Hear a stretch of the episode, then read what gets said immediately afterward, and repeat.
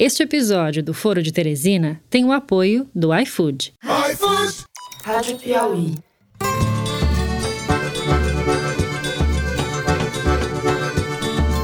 Olá, sejam muito bem-vindos ao Foro de Teresina, o podcast de política da revista Piauí. Eu, Fernando de Barros e Silva, da minha casa em São Paulo, tenho a alegria de falar com José Roberto de Toledo, também em casa aqui do lado. Opa, Toledo! Opa! O Sérgio Moro será desmascarado e até 2022 nós vamos verificar quem é que vai ganhar a eleição, se nós ou se o Bolsonaro. Em Brasília, Thaís Bilenque. Oi, Thaís. Salve, salve. O deputado federal Aécio Neves, ele responde a processo, mas ele não é condenado em nenhum processo. Seria quase que uma falta de humanidade. Você antecipa praticamente uma condenação. E no Rio de Janeiro, no estúdio Rastro, o nosso Bernardo Esteves, repórter de ciência da Piauí. Bom dia, Bernardo. Bom dia, Fernando. Oi, gente. Os números não são o suficiente para atender o país. Não que a gente não vá comprar, vamos comprar todas. E uma hora nós vamos ter muita vacina diferente e uma muita dificuldade de coordenar as ações no nosso país. Bom, todos apostos, vamos aos assuntos da semana. A gente, no primeiro bloco, vai tratar das movimentações políticas visando a sucessão de Jair Bolsonaro. Vamos falar do racha no DEM, da disputa dentro do PSDB, do lance inicial do PT de Lula e das movimentações do campo governista. Passadas as eleições municipais e decididas as presidências da Câmara e do Senado no Congresso, o tabuleiro começou a ser mexido para valer. No segundo bloco, vamos falar de uma série de reportagens publicadas no site da Piauí, em parceria com o jornal Le Monde e com uma organização europeia de jornalismo investigativo, mostrando que mais de 300 brasileiros constam como beneficiários de empresas com sede em Luxemburgo, o discreto país europeu. A família de Aécio Neves está nessa lista. Thaís e Toledo, que participam da série de reportagens, vão contar pra gente isso em detalhes. Vamos discutir ainda o que isso tem a ver com a Lava Jato, que agora parece ter entrado em seu declínio final. Por fim, no último bloco, a gente vai falar da fila da vacinação no Brasil, que anda a passos de tartaruga. Enquanto a população sofre na pele e paga com muitas vidas a desídia do governo federal no trato do problema, a Anvisa sofre ataques vindos do Centrão, liderados no caso pelo deputado Ricardo Barros, que foi ministro da Saúde de Michel Temer, e agora está atuando para favorecer a empresa que vai trazer ao país a vacina Sputnik V. É isso, vem com a gente.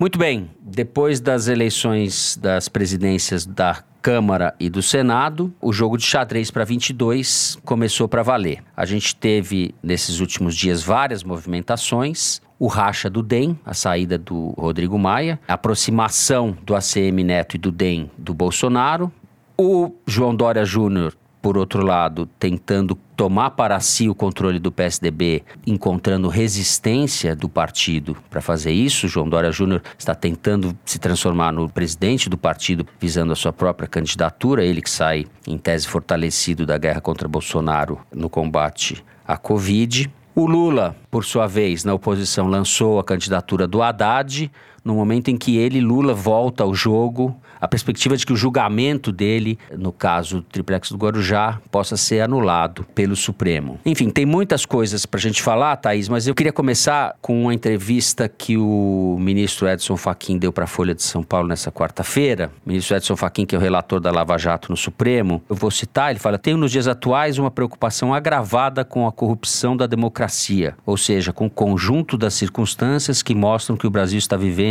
processo desconstituinte. Ele elenca, entre outras causas, a remilitarização do governo civil, começou no Temer e agora é escancarada no governo Bolsonaro, a intimidação de fechamento dos demais poderes, declarações assintosas de depreciação do valor do voto, coisa que Bolsonaro faz toda hora, palavras e ações que atentam contra a liberdade de imprensa, incentivo às armas pela população civil e daí por diante. Thaís, por onde você quer começar?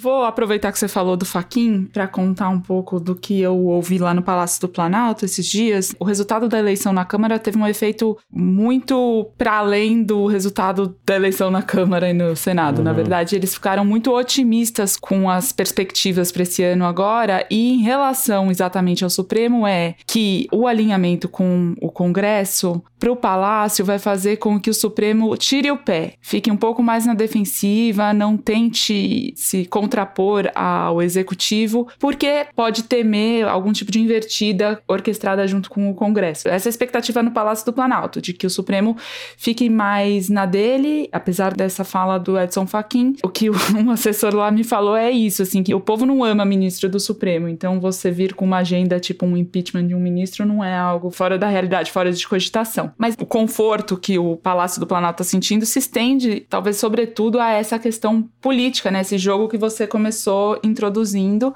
da movimentação dos outros atores que pretendem disputar com o Bolsonaro em 2022. Para eles, no Palácio do Planalto, essa brigaiada que se deflagrou a partir da eleição na Câmara, então você tem João Dória brigando com Aécio Neves, Rodrigo Maia brigando com ACM Neto, para eles isso tudo é muito bom porque enfraquece os oponentes, faz com que eles fiquem mais fragmentados, o que para o uhum. Bolsonaro tende a ser positivo. Vamos começar pelo Lula, que foi um lançamento meia boca que o Lula fez pro Haddad fazer dele mesmo, uma coisa meio esquisita, meio truncada. E a reação a esse suposto lançamento do Haddad também foi meia boca, porque se você vir, por exemplo, tudo bem, o PDT defendendo o direito do Ciro ser candidato, isso não tem grandes novidades. O Boulos primeiro reagiu um pouco indignado, depois voltou um pouco atrás. E dentro do PT, que é muito importante a gente observar a reação, você vê o Rui Costa, que é governador da Bahia e que tem alguma pretensão nacional, dizendo: olha, não tá nada definido, vamos esperar, vamos ver. E a Glaze Hoffman, que costuma sempre torpedear em cima dos planos e pretensões do Haddad, né? Ela não deixa a vida dele muito fácil. Também foi muito comedida, dizendo que todos os partidos têm direito. Eles se amam. É, só que não. Hum. E aí, ela também foi comedida. Então, a interpretação que se tem no PT é que o Lula, ao falar isso com o Haddad, falar, olha, vamos pôr o bloco na rua, ele fala pra Glaze e pra outros personagens também, ao mesmo tempo, que isso é só para fazer um contraponto e não deixar o Bolsonaro jogando sozinho com o João Dória, por exemplo, né? Pro PT se posicionar, mas que isso não significa um lançamento oficial, porque não faria sentido pro PT agora, antes do julgamento do Lula, antes da definição do quadro geral, já lançar o Haddad.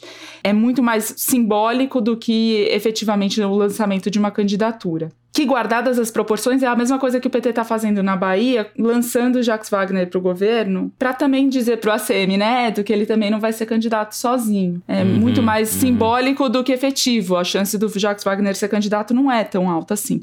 Mas estou falando do ACM Neto justamente para entrar na questão do DEM, né, que ele e o Rodrigo Maia romperam, o Rodrigo Maia acusando o ACM Neto de entregar a cabeça do partido para o Bolsonaro numa bandeja, quer dizer... Cabeça dele, Rodrigo, né? É, ele fala... Entregou a minha cabeça cabeça, é. Ele fala a cabeça da gente. Porque... Entregou o DEM pro Bolsonaro. Exatamente, porque a leitura do grupo do Rodrigo Maia é que o ACM Neto está se aliando, embora não queira admitir, se aliando ao governo, para beneficiar a candidatura dele na Bahia e os planos políticos pessoais dele, ACM Neto, e em troca disso, oferecendo a cabeça do DEM. O ACM Neto passou a semana fazendo negativas, dizendo que não é isso, que não é aquilo, que não faz isso, que não faz aquilo, mas na verdade, quem vai assumir o Ministério da Cidadania em breve é o João Roma. O João Roma é um deputado do PRB, do Republicanos, da Bahia, mas que já falou muitas vezes que ele não é deputado do PRB porque ele tem afinidade com o PRB ou identidade evangélica ou nada disso. É só porque é, convinha para o ACM Neto ter um aliado muito próximo dele, que foi chefe de gabinete dele na Prefeitura de Salvador, em um outro partido para poder fazer parte da composição. Então, uhum. o ACM Neto pode negar, mas o fato é que um homem dele está assumindo. Está emplacando um ministro ministro. Está emplacando ministro, Sim. né? Primeiro escalão, um cargo muito visado. E aí o Rodrigo Maia então foi procurado, foi conversar com o João Dória para poder se realinhar, né, nessa nova constelação que se formou. O que os tucanos falam é o seguinte, um tucano com quem eu conversei, se o Rodrigo Maia for de fato para o PSDB é porque ele realmente acabou para ele. Porque não bastasse ele, enfim, não ter grandes vantagens de liderança no PSDB, o PSDB é um partido sempre muito disputado, O nome do coração do Rodrigo Maia para 2022 é do Luciano Huck. E se ele for para o PSDB a convite do Dória, ele vai estar tá abraçando a candidatura do Dória. Uhum. Então vai significar que ele desistiu, que ele já não tem mais nem força para tentar é. negociar alguma outra coisa, né? E Luciano Huck, que por hora é um nariz à procura de um partido só. Tá avulso ali. Ele continua, né? Se vai, não vai, faz, mas não faz, enfim. É, o fato é que o Dória, nesse movimento dele, ele acabou se precipitando. O que, que ele queria, no fundo, no fundo, era assumir assumir o controle do PSDB para garantir a candidatura dele. Porque Sim. ouvi isso de um tucano ontem. Se o PSDB fizesse uma prévia amanhã, sentasse a executiva para decidir quem é o candidato, o João Dória ganhava só em São Paulo.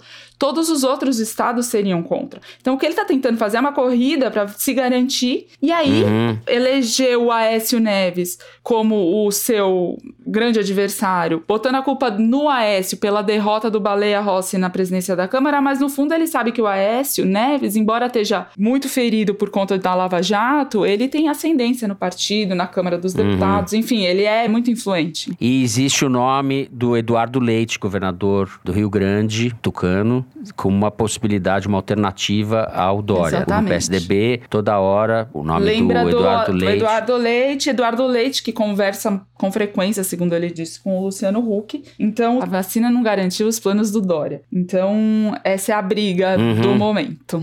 Tudo isso que vocês estão falando só prova que o Brasil deixou de ser uma nação para virar um catado, né? É um monte de gente habitando o mesmo espaço geográfico, mas com cada vez menos pontos em comum relações Sim. de união entre si. Ao contrário, o que vocês descreveram foi a implosão do centro, que nunca existiu como figura política, nunca foi unitário, mas era uma tentativa de criar uma narrativa que excluísse do jogo as duas pontas que comandam a política no Brasil, que é o PT barra Lula de um lado e o anti-PT do outro. E isso, essa implosão do DEM, talvez seja o maior símbolo. E essa briga interna fratricida do PSDB seja o outro, né? O cenário que está se montando pelos dois extremos, sem fazer paralelismos, não vou qualificar quem está mais num canto ou mais no outro, mas são as duas forças que são as mais representativas da sociedade brasileira hoje em dia, goste-se ou não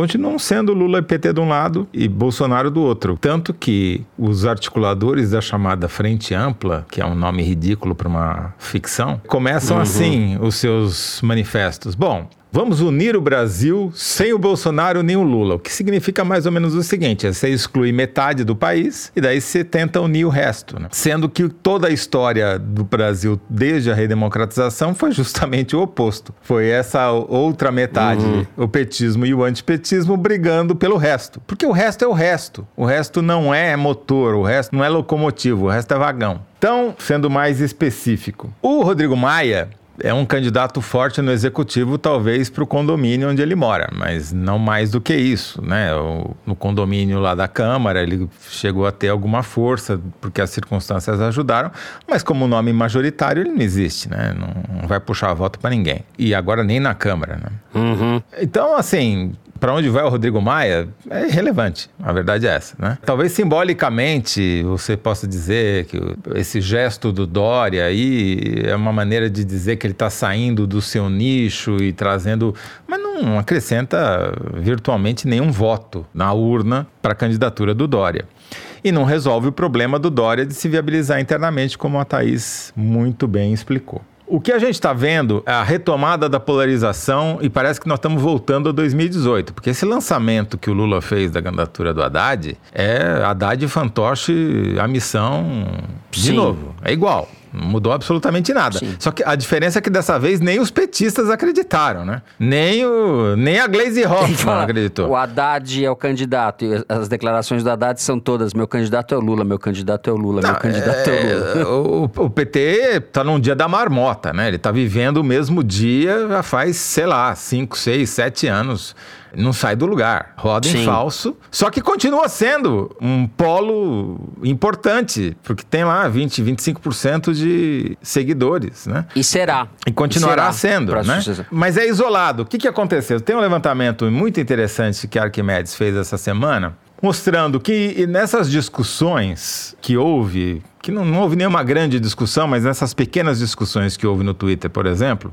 caso ACM Neto versus Rodrigo Maia. Rachou ao meio com uma pequena maioria para o ACM Neto, mas os bolsonaristas que aderiram para o lado do ACM Neto aderiram para falar mal do Maia, não para apoiar o ACM Neto. Quer dizer, o ACM Neto fica malandro aí, fica esperto, porque eles fazem de conta que gostam de você, mas não gostam, tá? Uhum. Agora, você pega outras discussões, como por exemplo, Banco Central Independente, a esquerda fica isolada. E aquela facção que é anti-bolsonarista em tese, que fica falando até que esses vêm pra rua, esses MBL, essas coisas aí, Uhum. eles nessa discussão eles vão pro lado do bolsonarismo. Eles são governistas. Então, o cenário que está pintando é um cenário de 2018, que é PT e Lula de um lado com fantoche na frente e o Bolsonaro do É. outro. Só que o Bolsonaro está muito mais perto de capturar o resto, o que está no meio,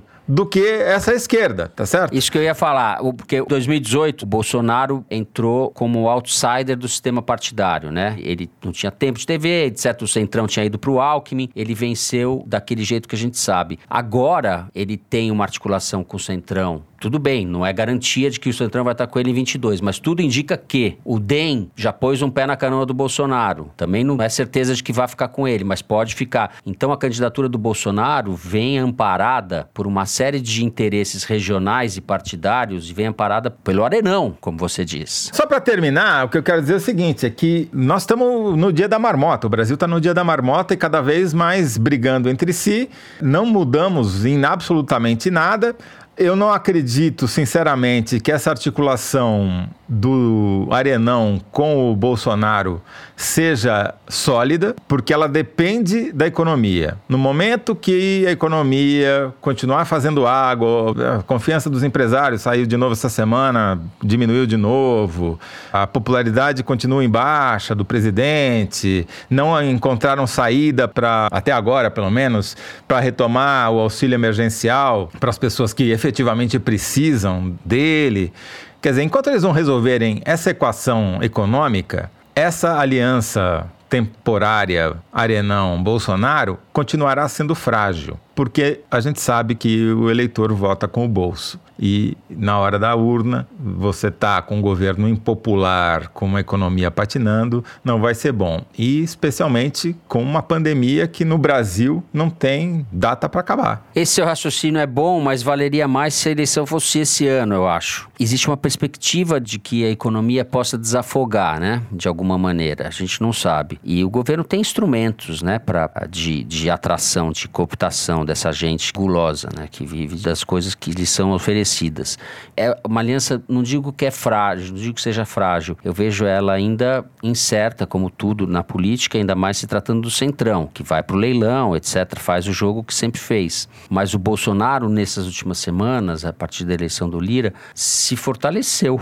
Essa que é a verdade. Politicamente ele está muito fortalecido. Mesmo com a popularidade em baixa, mas não é tão baixa também, porque 40% de ruim e péssimo não é um cenário desastroso. É, e tem um lance que está para ser dado que vai definir bastante os próximos passos, que é o seguinte: tem uma expectativa do Bolsonaro definir o partido para o qual ele vai no próximo mês, depois do carnaval. Ele negocia com o PP, o Partido Progressista, ele negocia com o PTB do Roberto Jefferson e ele negocia com o Patriota. Não tá muito claro, ele não definiu, ele vai levar com ele muita gente, tem um trabalho para que essas pessoas se espalhem pelos partidos, obviamente, para ele ter aliados e, e grupos em todos eles.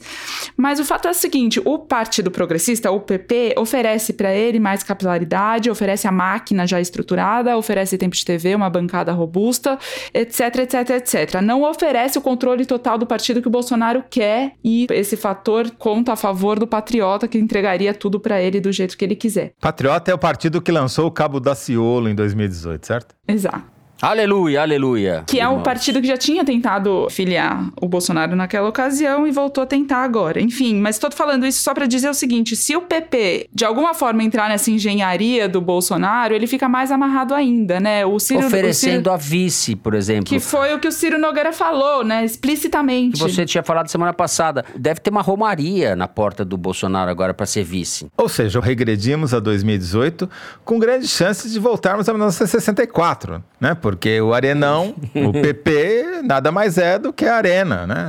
É a parte da Arena que ficou fiel aos militares até o último minuto. E os militares são esses gênios comandando o Ministério da Saúde, são os gênios que, como esse livro que foi recém-lançado pela Fundação Getúlio Vargas, entrevistando o general Vilas Boas, que era o comandante do Exército, com aquele tweet famoso em que ele ameaça o Supremo caso eles não tomassem a decisão que ele queria que eles tomassem. Condenasse o né, Lula. Né? É. Que era a condenação do Lula. E revelou-se agora, não foi um tweet tresloucado de um general isolado. Não, foi uma decisão que tomou um dia inteiro do alto comando do Exército para chegar naquele texto. E para depois dizer que a caserna é altamente profissional e não se envolve na política. Os caras falam uma coisa e se contradizem na frase seguinte. E, e nós estamos dizia... voltando para isso. E o partido que deu sustentação a esses caras 21 anos no poder. É Sim. isso que nós estamos chegando. Nós estamos em 2018, voltando para 1964. Tá ótimo. Nesse, nessa entrevista que virou livro ao pesquisador Celso de Castro, ele fala que o tweet não foi uma ameaça, foi mais um alerta. Eu não sei qual é a diferença entre uma coisa e outra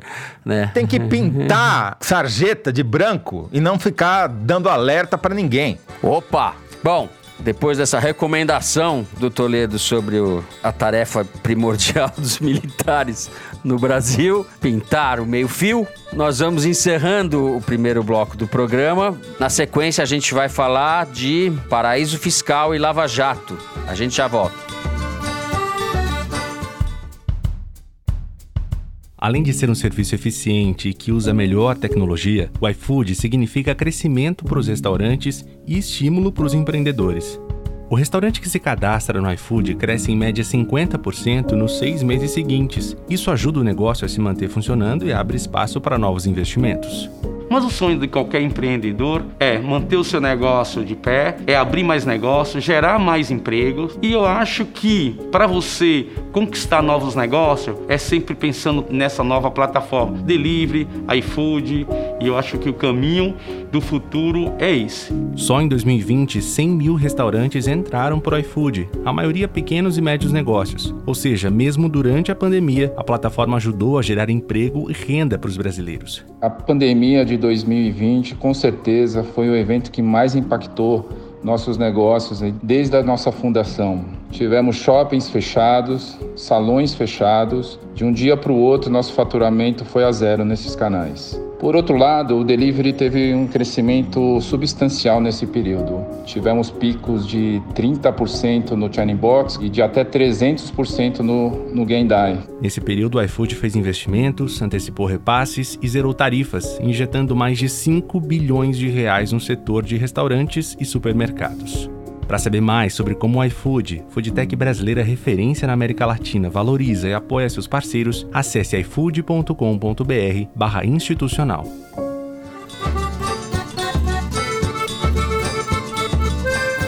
Muito bem, o site da Piauí começou a divulgar essa semana uma série de reportagens sobre dinheiro que circula ou está guardado em Luxemburgo. O esforço da Piauí é um esforço conjunto que envolve uma organização internacional de jornalismo investigativo, o jornal Le Monde, entre outros. E a Piauí, no Brasil, é o único veículo que participa desse esforço. São pelo menos 358 pessoas com nacionalidade brasileira ou residência no Brasil que têm mais de 400 empresas em Luxemburgo, que totalizam nada menos que 720 bilhões de reais. Muitas dessas pessoas, dessas empresas, eh, atuam na legalidade, ou seja, são registrados, pagam imposto, etc., mas não é o caso de todos. Eu vou só explicar o contexto dessa investigação, Fernando, que eu acho importante. Luxemburgo é um micro país que fica ali na fronteira da Bélgica com a França, com a Alemanha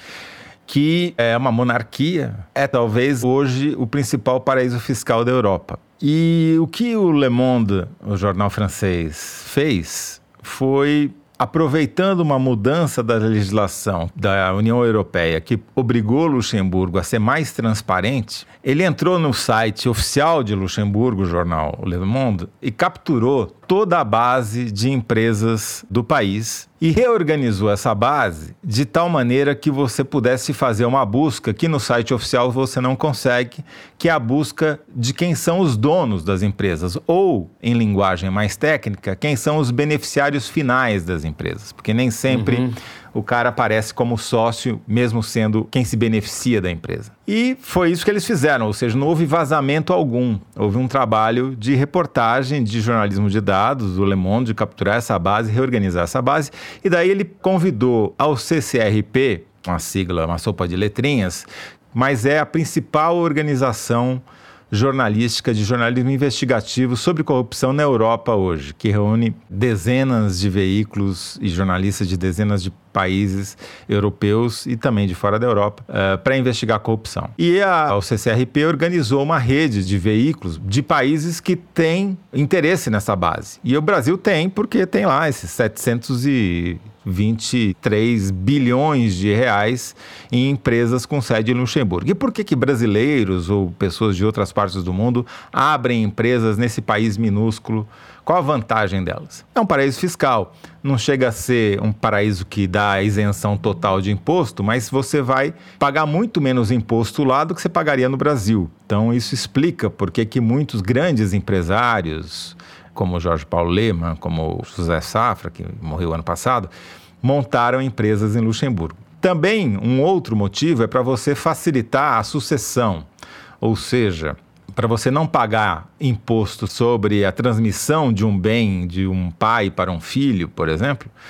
O pai monta uma empresa em Luxemburgo, coloca o filho como sócio, e daí, quando o pai morre, ou sai da sociedade, aquilo fica para o filho sem que haja pagamento de imposto na transmissão. Esses são os motivos oficiais, né? principais, talvez que envolvam a maior parte desses 723 bilhões. Mas também tem gente que usa aquilo ali para ocultar patrimônio, para lavar dinheiro. Tem organizações criminosas que têm empresas em Luxemburgo, do mundo inteiro, uhum. em Andragueta italiana, enfim. E o que a gente descobriu usando essa base que o Le Monde montou, com auxílio do, do, CCRP, foi que alguns políticos brasileiros têm empresas em Luxemburgo. Então, por exemplo, o cara que ajudou o Bolsonaro a tentar fundar a Aliança pelo Brasil. Luiz é, Felipe Belmonte. Exatamente, que é um suplente do senador Isalci, lá no Distrito Federal. Ele montou lá sua empresa em Luxemburgo e não declarou para a Receita Federal, o que é um problema. E descobrimos agora e publicamos, quer dizer, descobrimos já faz alguns meses que a gente vem fazendo essa investigação, que a mãe do Aécio Neves, a Inês Neves Faria, ela sofreu uma batida na casa dela pela Lava Jato, porque ela é sócia dos filhos em algumas empresas no Brasil e porque havia, enfim, suspeita de que ela estivesse ajudando os filhos a ocultar dinheiro. Descobrimos agora que ela tem uma outra empresa que a Lava Jato nunca descobriu, que é a Domo Media, lá em Luxemburgo, e isso motivou uma curiosa troca de mensagens entre a Thaís Bilenque e os advogados da família Neves nos últimos dias. E eu acho que aí não vou ficar eu falando que a Thaís viveu Thaís uh, na Bilenque, própria pele. A implacável Thaís Bilenque. Tá muito popular em Minas Gerais a, a Thaís Bilenque. O único ponto que eu queria ressaltar é o seguinte: esses documentos, como eu disse, são públicos. Não é que houve um vazamento, alguém divulgou algo que não poderia certo. ser divulgado. Tá tudo lá. Quer dizer, só não tá agora no ar porque saiu do ar de tanta gente acessando o site lá de Luxemburgo. O fato é que eu quero dizer com isso é o seguinte: a Lava Jato não encontrou a Domo Mídia porque não procurou. Né? Porque esse jornalista que não tem nem um décimo do arsenal de instrumentos legais que um procurador da República tem, encontrou, é porque os procuradores falharam. Mas daí é que os procuradores não são implacáveis como Thais Bilenque. Bom, primeiramente, dar o crédito ao Alain de Abreu, nosso colega, repórter na revista, que descobriu essa empresa da Inês Maria Neves Faria na base de dados. E com base nessa descoberta, a gente foi tentar destrinchar o que, que a existência dessa empresa e as informações que ela tinha fornecido até então, o que, que ela significava na vida do Aécio, se tinha algum interesse para além do fato simples simples da mãe dele ter essa empresa. Então acho que é importante dizer primeiro que a mãe do Aécio é citada em duas investigações sobre o filho, porque primeiro ela teve uma outra offshore em Liechtenstein, que é outro paraíso fiscal na Europa, que segundo delatores e segundo a investigação, foi usada no esquema de Furnas, que o Aécio é acusado de ter usado sua influência para desviar milhões de reais de Furnas. E uma offshore dela em Liechtenstein teria sido um dos canais para recebimento dessas vantagens indevidas. Ela também é citada na delação da JBS, na investigação decorrente dela, porque primeiro teve essa batida na casa dela, entre outros imóveis da família,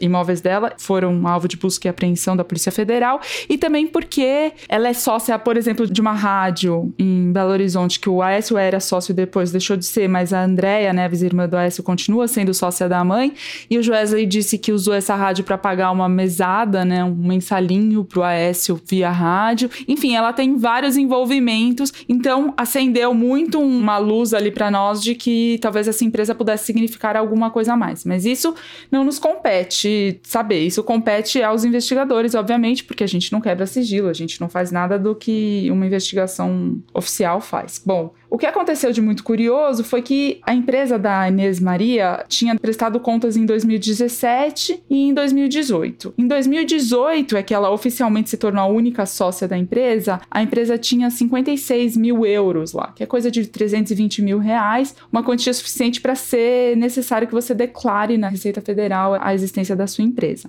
Eles não nos responderam se declararam ou não nenhuma vez, né? A gente perguntou diversas vezes e essa resposta nunca foi dada. E enquanto a gente estava fechando a matéria, o sistema de Luxemburgo subiu uma nova prestação de contas da empresa, dessa vez declarando um patrimônio de 4 milhões de reais. Bom, a gente procurou saber de onde vinha esse dinheiro, por que, que ele estava aparecendo. O que os advogados da família dizem é que isso se refere a um imóvel deixado pelo marido da Inês, que era um banqueiro, o banqueiro Gilberto Faria, um imóvel na França que ela estava transferindo para essa empresa em Luxemburgo. E de novo, eles falam que o imóvel foi foi declarado, mas a empresa não, é uma quantia muito alta para não ser do conhecimento, inclusive do Banco Central nesse caso. E tem muitas lacunas, né, Toledo, abertas aí nessa. E a versão foi mudando ao longo dos últimos dias, né? Primeiro, ela não reconheciam a empresa, depois admitiram que tinha empresa. Nunca responderam se a empresa foi declarada como manda a lei para a Receita Federal e para o Banco Central. Depois disseram que era um valor irrisório e era uma coisa não financeira, que é uma coisa que não faz sentido essa explicação. Porque se está no balanço da empresa, está é um, é, tá declarado, é um valor que a empresa tem. Depois vieram dizer que não tinham transferido o, o, imóvel por causa da pandemia, sendo que a pandemia é posterior à compra da empresa, um ano depois que eles compraram a empresa para supostamente transferir o apartamento. Depois disseram que tinham efetivamente começado a transferir em, em partes o apartamento para a empresa. Primeiro foi a cozinha, depois o banheiro, depois a sala de estar, sei lá, né? Enfim, para usar essa palavra horrorosa, a narrativa dos Neves foi mudando com o tempo, à medida que a gente ia descobrindo mais coisas e até agora não conseguiram, do meu ponto de vista, dar uma versão que pare em pé. Muito bem, Aécio Neves que politicamente é um sobrevivente, né? Ele encolheu muito, mas é deputado conseguiu não só se livrar da prisão, como se livrar de cassação de mandato, né? E até agora, apesar de todos os reveses que sofreu, ele foi candidato à presidência em 14 e não ganhou por um quase por um acaso, né? Não, por incompetência mesmo. O ambiente já estava todo desenhado para a vitória do Aécio. E hoje ele é um político de um tamanho muito menor. Mas não só isso, né? Como vocês estão mostrando. E nenhum outro tucano, né? De peso, né? Apareceu nessas. Quer dizer, apareceram nas investigações e nenhuma delas foi levada a termo e ninguém foi. Uhum. O PSDB recebeu nenhum tipo de punição. Com exceção do Eduardo Azeredo. Sim. Que foi o governador de Minas, né? Exato. É, mas que nunca foi uma opção de poder central no PSDB, né? Agora, Thaís Bilenque, você conversou com vários procuradores. O que, que eles disseram? Por que, que eles não acharam? E aqueles que não estavam na investigação, o que, que dizem? Deveria o Ministério Público ir atrás disso ou não? A gente falou com o ex-procurador-geral da República, o Cláudio Fonteles, né, explicando tudo que a gente tinha descoberto. Ele falou, evidentemente, isso faz parte de um grande quadro fático, digamos assim, né, que é a palavra que ele usou. Ou seja, tem muita ligação entre a descoberta dessa empresa com as outras empresas que são investigadas no esquema do AS, deveria sim ser incluído nas investigações. Os outros procuradores com quem a gente conversou que estavam na investigação falaram que tudo isso aconteceu ao mesmo tempo em que houve a delação do Joesley, né, que pegou o Aécio de jeito, mas pegou também o Michel Temer, pegou muito político, e eles uhum. ficaram tomados por esse turbilhão, não conseguiram avançar nessas investigações, inclusive porque mudou toda a cúpula, o Janot saiu da PGR, foi tudo muito tumultuado, o que diz muito respeito à Lava Jato e muito menos respeito ao Aécio e o esquema dele, né? Mas hoje, depois que a matéria saiu, eu conversei com procuradores que estavam já naquela época e tal, e eles falaram, não, isso já é meio caminho andado, que enfim, agora o que precisaria ser feito, né, pegar o que já uhum. foi declarado no Brasil, Brasil, o que não foi, ligar os pontos que tem para ser ligados, né? Mas isso também mostra um pouco de como funciona a investigação desse tipo no Ministério Público e na Lava Jato. E tem uma matéria do UOL hoje que também fala, com base naquelas mensagens vazadas dos procuradores da Lava Jato e do Moro, que havia uma cooperação internacional com a Suíça informal e aí abre margem, né, para todos os questionamentos que estão sendo feitos à Lava Jato há muito tempo sobre os métodos, né? Você pode trocar informação sem ser pelas vias oficiais ou não, e às vezes isso pode comprometer a própria investigação, né, a própria apuração. Uhum. E na conversa com esse procurador, ele defendeu os métodos da Lava Jato de fazer essa conversa informal, porque ele disse assim, conversa informal não é clandestina, você primeiro precisa ter informação para depois poder oficializar e atrás da prova e tal. Que, segundo ele, o que a defesa do Lula quer é o direito fundamental e universal à incompetência das autoridades de investigação. Muito bem. Com isso, encerramos o segundo bloco do programa. Vamos falar de pandemia e vacinas no terceiro. Vem com a gente.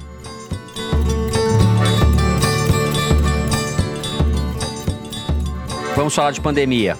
O Congresso aprovou uma medida provisória, Bernardo, estabelecendo o prazo de no máximo cinco dias para que a Anvisa desse o aval para novas vacinas. Como a gente sabe quem está por trás, quem foi o, o mentor dessa articulação foi o Ricardo Barros, ex-ministro da Saúde do Temer, e que está atuando agora, tudo indica, em favor dos interesses dos lobistas que vão trazer para o Brasil a vacina russa, Sputnik V. Eu queria começar focando nessa captura da Anvisa pelo pessoal do Centrão. Depois a gente pode fazer um balanço aí do ritmo da vacinação e dos números muito preocupantes ainda da pandemia no país, né? Que não cedem. Olha, Fernando, as notícias que chegam de Brasília, né, essa semana, indicam que tem um movimento para apressar mesmo a aprovação dessa vacina e parece que não é exatamente por critérios técnicos ou pelo interesse com a saúde dos brasileiros.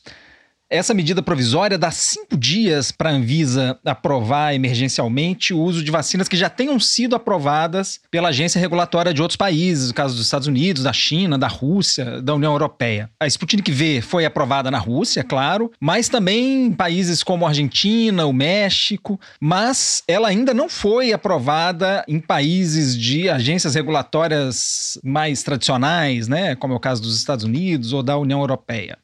A gente viu o próprio diretor-presidente da Anvisa, o Antônio Barra Torres, se movimentar para pedir ao presidente que vete o trecho dessa MP, que exige aprovação emergencial em cinco dias. E isso é um pedido razoável, né? Ele diz que esses pedidos são dossiês de 15, 20 mil páginas às vezes, em que você analisar em cinco dias, por mais que você envolva muita gente para análise desse material, é humanamente impossível você fazer isso com o cuidado e o rigor que a gente deveria exigir de uma análise técnica para provar uma vacina, né? Por mais que ela já tenha sido liberada em outros países. A gente quer agilidade nesse processo, claro, a gente está no meio de uma pandemia que está matando mil brasileiros por dia há mais de três semanas, estamos caminhando para 235 mil mortes, é gente para burro. Claro, então assim, a gente quer vacina com rapidez, mas não é por isso que a gente tem que atropelar o rigor e o cuidado que a gente deveria ter para analisar um composto como esse. E alguns especialistas estão enxergando nesse movimento interesses políticos e econômicos econômicos que não são exatamente os interesses de saúde coletiva que deveriam prevalecer numa análise desse tipo. Essa é, por exemplo, a análise do médico Gonzalo Vecina, que foi presidente da Anvisa entre 99 e 2003. Ele enxerga aí interesses escusos no lobby para aprovar a vacina e vê um risco de desmoralização da agência regulatória brasileira, que, enfim, conquistou sua reputação ao longo de décadas aí de atuação. Acho que a gente devia acompanhar com atenção o que está acontecendo na Europa, por exemplo. A equivalente europeia da Anvisa vai começar a analisar o pedido de aprovação da Sputnik V, mas a União Europeia avisou que não vai incluir essa vacina russa na estratégia de vacinação do bloco. Por enquanto, lá a gente tem a Hungria que aprovou e começou a usar, mas a União Europeia como todo não está sinalizando interesse nessa vacina. E isso não é por questão técnica. Como a gente frisou semana passada, os resultados preliminares dos estudos de fase 3 que foram publicados na The Lancet indicam que essa é uma vacina boa, eficaz e que parece razoável, mas enfim, a União Europeia parece não estar tá incluindo essa vacina mais por questões políticas. Eu continuo achando, como eu disse semana passada, que essa é uma vacina de grande potencial e que poderia nos dar uma ajuda preciosa no nosso esforço de combate à pandemia. E acho também, como eu tinha dito, é razoável a gente dispensar que as vacinas precisem ter ensaios de fase 3 no Brasil para serem aprovadas aqui. Não me parece razoável, mas eu sou contrário a um processo de aprovação que seja precipitado por interesses econômicos e políticos e que não leve em conta prioritariamente os aspectos técnicos.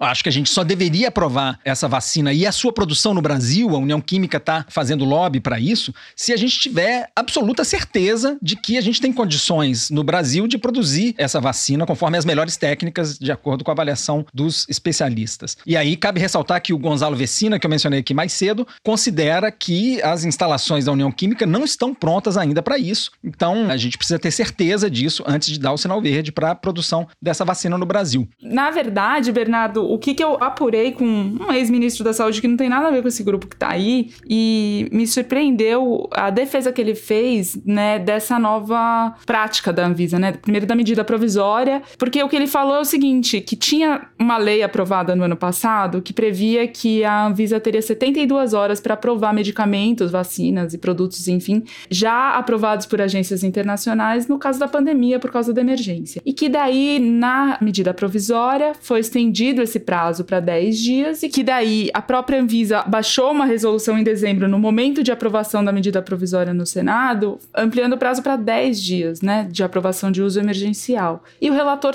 então resolveu fazer uma média aí de, de, entre 10 e 72 horas, fez de 5 dias e que ele acha que é muito razoável, na verdade, porque você tem realmente pressa para resolver essas coisas.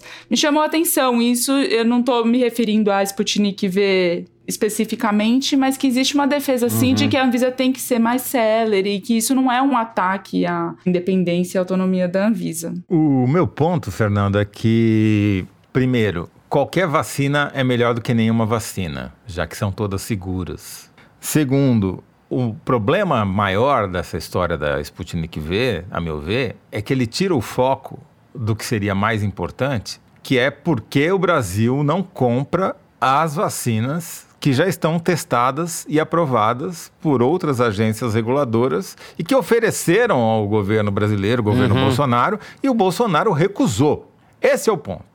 Por quê? Essas vacinas que são usadas em muitos países, como é o caso da vacina da Moderna, como é o caso da vacina da Pfizer, elas têm uma grande vantagem. Como a eficácia delas preocupa muita gente, tem muita gente pesquisando, por exemplo, se essas vacinas também são tão eficazes contra essas novas variantes que vêm aparecendo em diferentes países, como a variante de Manaus, como a variante da Inglaterra, como a variante da África do Sul.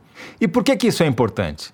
Porque a Coronavac, que é a que está sendo distribuída no Brasil, não há nenhum estudo divulgado, pelo menos até agora, que diga se ela é tão eficaz contra a variante de Manaus como contra o vírus original, que era de 50%. Uhum. A gente não sabe. Não sei se tem alguém pesquisando, mas até agora ninguém divulgou. Isso, inclusive, é objeto de um Luz no fim da quarentena que o Fernando Rainer e eu retomamos essa semana. Pelo menos uma boa notícia. Não sei se chega a ser uma luz no fim da quarentena, mas reacendemos a lanterna. Muito boa notícia mesmo. O segundo ponto é o seguinte: tá faltando vacina no Brasil. Isso é o mais grave. E tá faltando por absoluta incompetência, como a matéria de despedida da Malu Gaspar da Piauí mostrou nessa edição. Três diferentes ofertas, o Brasil recusou todas e tá faltando vacina. E o resultado disso isso está no ritmo de vacinação. Eu fiz uma conta aqui para atualizar aquela conta que eu tinha feito duas semanas atrás. Nos primeiros 10 dias de vacinação, a gente estava com uma média diária de pouco mais de 130 mil pessoas sendo vacinadas no Brasil, que é insuficiente porque levaria nada menos do que três anos e cinco meses para a gente vacinar todo mundo que precisa ser vacinado. Aí eu atualizei essa conta para os últimos 15 dias. A boa notícia é que essa média cresceu para 280 mil pessoas nos últimos 15 dias, sendo vacinadas todo dia. Tá bom? Não, não tá bom. Se mantivermos essa média das últimas duas semanas, ainda assim levará um ano e cinco meses para vacinar todo mundo que precisa ser vacinado. E o problema, como a gente já disse, é que vão aparecendo novas variantes do vírus e a gente não sabe se a vacina que está sendo aplicada no Brasil dá conta de imunizar as pessoas contra essa variante. Houve alguns estudos com as outras vacinas sugerindo que, pelo menos contra outras variantes, elas são eficazes. Em alguns casos, perde um pouco da eficácia. Mas é preocupante que isso aconteça, porque um dos cenários que a gente está projetando para o futuro não imediato, mas o futuro dos próximos anos, é que esse coronavírus se torne uma espécie de gripe, que ele tenha ondas sazonais, que apareça uma variante que você tenha que enfrentar de tempos uhum. em tempos. E para isso você precisa ter um arsenal de vacinas. E o Brasil precisa ter acesso a esse arsenal. E de preferência a vacinas que estejam sendo testadas para as novas variantes, que não é o caso da Coronavac até agora e não é o caso da Sputnik V até agora, entendeu? Então, para mim, o que me preocupa é isso. Se a gente quiser vacinar todo mundo nos próximos seis meses, que já é um tempo largo demais, mas a gente precisa vacinar 810 mil pessoas todo dia. Ou seja, precisa ter um crescimento uh, muito maior do que o que a gente está vacinando hoje, né? Precisa crescer quase 200%. Agora, uhum. se a gente eh, quiser vacinar todo mundo até o final do ano, que é um prazo ainda mais dilatado e que, a meu ver, é insuficiente, mesmo assim a gente precisaria aumentar 60% o ritmo de vacinação atual, vacinar quase 500 mil pessoas por dia, para dar conta de dar uma dose da Coronavac para todos os brasileiros que precisam ser vacinados até o final desse ano. Ou seja, está muito lento e já está faltando vacina. Né? Já tem cidades que estão anunciando, ó, vai acabar meu estoque talento porque não tem vacina. É. Isso, tem municípios aqui no Rio de Janeiro em que a vacina esgotou. A vacinação está interrompida por causa é. disso. É claro que é bom você ver os avós e avós de muita gente nas redes sociais sendo vacinados, mas está muito pouco ainda. Essa conta que Toledo fez é muito didática. Eu não quero esperar até depois da Copa do Mundo do Catar para ter que me vacinar. Claro que não, sabe? E sobretudo por causa dessas variantes. A gente tem um caso preocupante na África do Sul, que é o país decidiu suspender a vacinação com a AstraZeneca, porque aparentemente ela não estaria sendo eficaz contra a variante que surgiu lá. Essa é uma notícia muito preocupante para o Brasil, porque a vacina da AstraZeneca é uma das duas únicas com as quais a gente conta hoje na nossa estratégia nacional. Mas a OMS diz que não é bem assim, que tem que vacinar, inclusive os idosos, tem países que estão preocupados com a eficácia dessa vacina em idosos, mas a gente não tem dados muito conclusivos. E mesmo esses da África do Sul, eles são originados de um número muito pequeno de casos, que não nos permitem tirar uhum. conclusões definitivas sobre se de fato essa vacina teria uma eficácia menor contra as novas variantes. Nesse caso, em teoria, a Coronavac poderia estar melhor preparada para as novas variantes porque ela é feita com o vírus inteiro inativado. No caso da AstraZeneca, a gente tem uma proteína incorporada a um adenovírus de macaco, a proteína spike, né? E como é o caso das vacinas de RNA também, que a gente tem a informação genética para a produção dessa proteína. Então, enfim, não é o vírus inteiro e por causa disso, elas poderiam estar mais vulneráveis à resistência de novas cepas. Mas tudo isso são especulações bem informadas, claro, mas enfim, especulações uhum. que carecem de confirmação com base em um número mais robusto de dados, né? Eu acho que a gente precisa esperar dados mais conclusivos antes de tirar essas conclusões. Enfim, eu queria concluir com uma ideia aqui. Eu acho que a gente está vendo uma grande disparidade nos países do mundo, né, em relação ao acesso às vacinas, e isso é preocupante também, não só dentro dos mesmos países, mas em relação aos diferentes países, porque já tem gente falando em apartheid vacinal, né? Assim, tem países que estão muito vacinados e outros que estão engatinhando, né? É o caso do Brasil. Mas, assim, eu acho que não custa lembrar que o vírus não conhece fronteiras humanas, né? Não adianta nada você ter um país que esteja totalmente imunizado se em outros países surgirem variantes resistentes e que podem infectar pessoas que já estão imunizadas. Nesse caso, o vírus pode voltar e colonizar tudo de novo, né?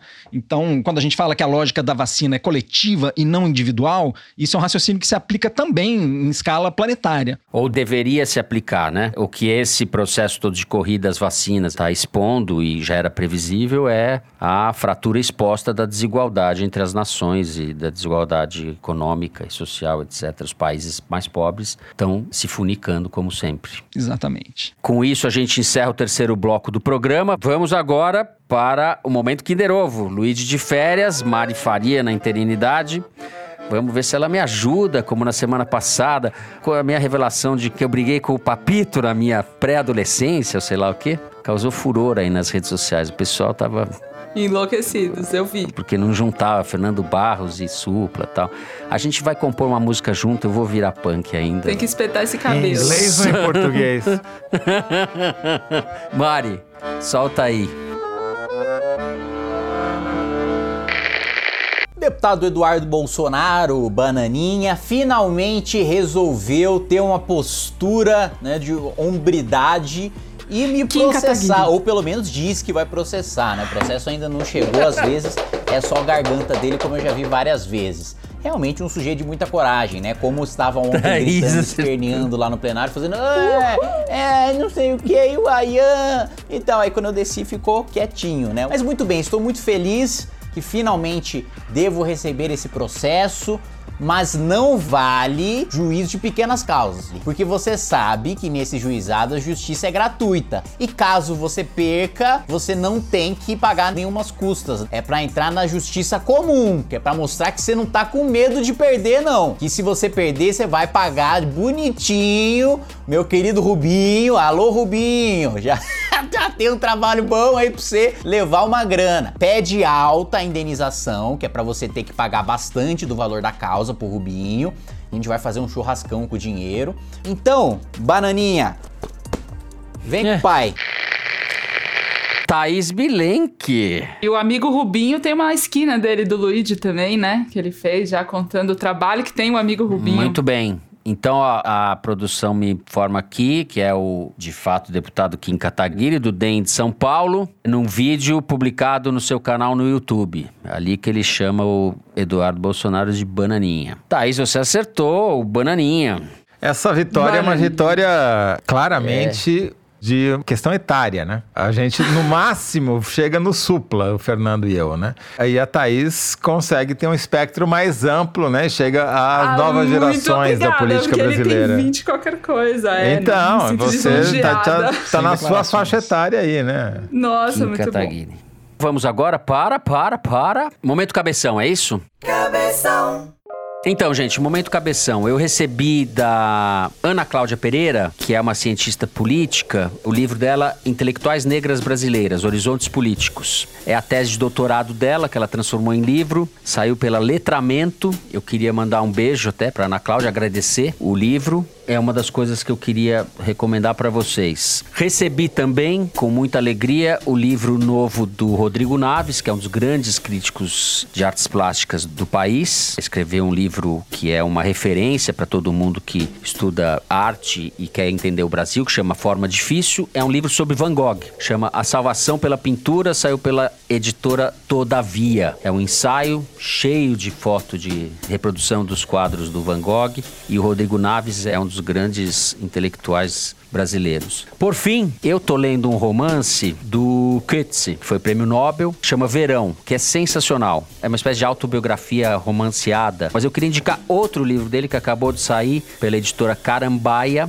que é um livro que chama Ensaios Recentes, que são textos sobre literatura de 2006 a 2017. E ele escreve sobre vários escritores que ele gosta, escreve com uma maestria, com uma clareza, com uma elegância de tirar o fôlego. E tradução do grande Sérgio Flaxman, para quem eu também mando um abraço. Momento cabeção acabou sendo um momento cabeção com afeto. Pois é, Fernando, eu quero falar aqui de mitologia grega, que tem sido uma válvula de escape para mim durante essa pandemia, quando eu quero esquecer do vírus e do Bolsonaro. Tô mergulhando um pouco na mitologia. Quero falar de um podcast, um podcast de mitologia grega chamado Noites Gregas. Opa! São os mitos contados pelo professor Moreno, do Rio Grande do Sul, é um professor de português, aposentado e um apaixonado apaixonado pela mitologia, que conta as intrigas dos deuses e deusas imortais num tom meio de fofoca, assim, ele valoriza as pegações, as tretas e intrigas. Eu acho muito cativante. Escrevi uma esquina na Piauí desse mês, uhum. a partir de uma conversa com o professor Moreno. Enfim, queria deixar essa dica. E também um romance na mesma linha chamado Circe, da Madeline Miller, uma helenista norte-americana, que é um, uma ficção baseada nos mitos, contada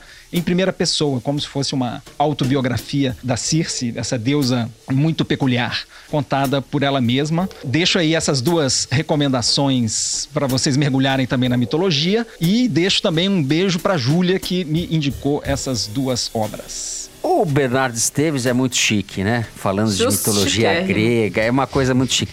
O, é, cara vai pra Grécia, volta de Arquimedes a Richard Dawkins, nada escapa a Bernardo Esteves. muito bem, boa dica, Bernardo. Eu não li sua esquina ainda, porque a revista chegou ontem para mim. Fiquei curioso para ver aí o podcast do professor.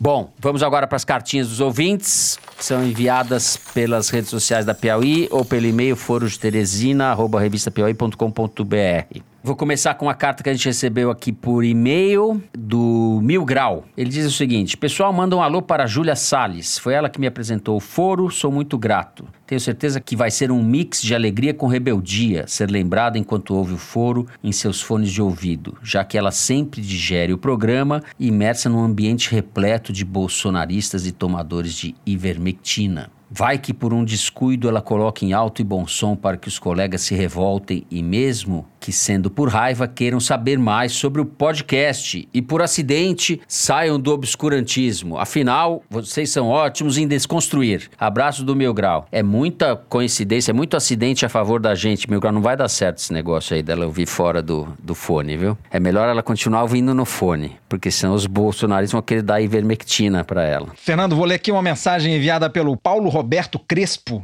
Ele pede um salve pro irmão, Tiago Crespo, que indicou o foro para ele, e diz o seguinte: Tiago é um brilhante colega de profissão de vocês, assinante e grande admirador da Piauí. Sempre diz que dá um tesão danado de ser repórter ao ler a revista. Aproveitando, como morei na França nos tempos de estudante e aprecio o idioma e a comida, eu sugiro a versão de merda milanesa em francês, que é merde uhum. pané. Beijos e abraços calorosos como o sol de Teresina, mas enviados do clima serrano da terra do Saci, Botucatu. É isso, um abração pro Paulo Roberto e pro Tiago Crespo. Poético recado. Você aprovou essa tradução francesa? Que o Bernardo é o nosso consultor de francês aqui. Tá justa, tá justa. Tá justa, muito bem, Bernardo. Bom, o Bruno Barbosa mandou por e-mail uma sugestão que a gente incorpore ao dicionário do Foro de Teresina uma nova expressão. Eu gostei. Diz ele: Ouvindo o foro dessa semana, não pude deixar de vir aqui sugerir o termo realpolitik para o novo velho fisiologismo dos réus do Arenão. Um abraço a toda essa equipe maravilhosa que está no meu ouvido toda semana. E um abraço especial com um cafezinho, bro e queijo para o Bernardo, nosso representante mineiro no foro. Muito Vou adotar, Realpolitik. É a Muito definição Falar do governo Bolsonaro. Sotaque brisolista, né? A Realpolitik. Bruno, aquele abraço. A Realpolitik está acabando com Ô, Bruno, a gente quebrou e queijo também, não é só o Bernardo, não. Pois é. Muito bem. Eu queria só registrar, Fernando, duas mensagens que chegaram pelo Twitter. Um, uma da nossa querida Fátima Cardoso, dizendo o seguinte sobre a mudança de composição do foro. Ela diz, escreveu: Sai Messi, entra Cristiano Ronaldo. Thaís Bilenque substituiu Malu Gaspar à altura. Belo episódio, como sempre. Muito obrigado, Fátima ah, Cardoso. Muito e obrigada, só para dizer Fátima. que eu concordo em gênero, número e grau. E a outra eu também. vou falar o seguinte, que eu acho a Thaís Bilenque muito melhor que Cristiano Ronaldo. Ai, gente, sextou, sextou. É. E a outra também é sobre o Luiz Mazini, mandou pelo Twitter um comentário sobre o programa passado também, dizendo o seguinte. Para mim, você ganhou o Kinder Ovo. Acredito em você. Muito obrigado, Luiz Mazini. Alguém acredita em mim. Como Isso ganhou? aí, Luiz Mazini, tá no seu papel. Bom, sou eu agora, né? Eu tô aqui com um recado comovente da Ana Monteiro. Ela mora em Montevidéu. Todos os sábados pela manhã, eu e o meu gato Serrote ouvimos o foro.